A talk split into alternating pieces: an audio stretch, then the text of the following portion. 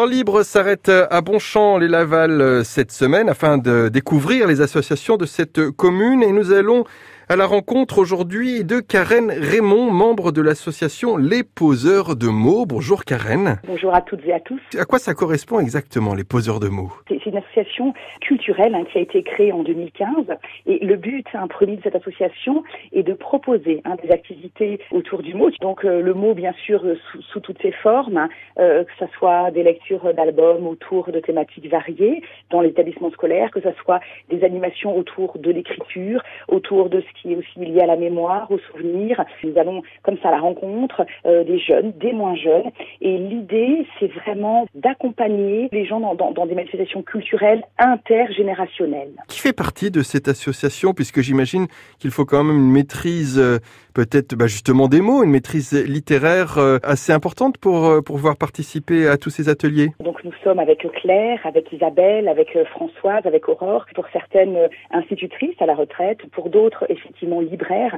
Et l'idée, c'était vraiment euh, d'accompagner ces mots et surtout de leur redonner une place et, une valeur, parce que on sait bien qu'un mot peut vouloir dire beaucoup de choses et qu'un mot, en fonction de la façon dont il est utilisé, euh, en fonction des contextes, ce mot, hein, il peut être politique, euh, il peut être virulent, et, et, tous ces mots, voilà, on essaye nous de les de les travailler selon des natures extrêmement différentes. Hein. C'est vrai qu'on a même au tout début, notamment travaillé sur ce qui était le, le patois hein, auprès des aînés hein, de, de Bonchamp.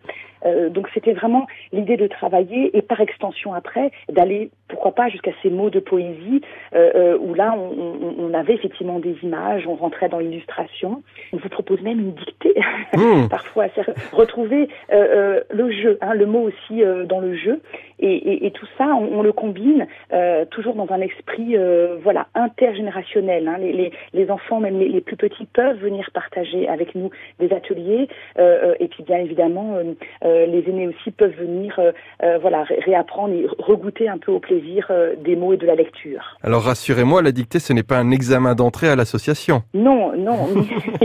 J'avoue que euh, euh, les dictées, en fait, elles, elles ouvrent euh, chaque année un petit peu le point d'orgue hein, de nos actions, qui est en fait euh, vraiment l'édition euh, du voyage au pays des mots. Hein. C'est chaque année, à la fin du mois de septembre, on tient cette, cette édition, ce voyage. Et l'idée, c'est ça, c'est effectivement de partir ensemble et on ouvre par une dictée mais extrêmement drôle, où sincèrement on est confronté, voilà, parfois à de, à de belles difficultés. C'est toujours, toujours dans le jeu et on adapte aussi une pour les plus jeunes. Et, et j'avoue que se fait très plaisir, euh, même avec euh, les plus petits qui commencent un peu euh, à écrire, on les aide et, et, et voilà, et, on passe des moments vraiment très simples et, très très agréables. Le prochain rendez-vous devrait avoir lieu le 26 septembre aux Angenoises dès 10h avec la présence entre autres de la librairie Je Bouquine ou encore Madeleine Noir et l'association Musique et Danse sans frontières.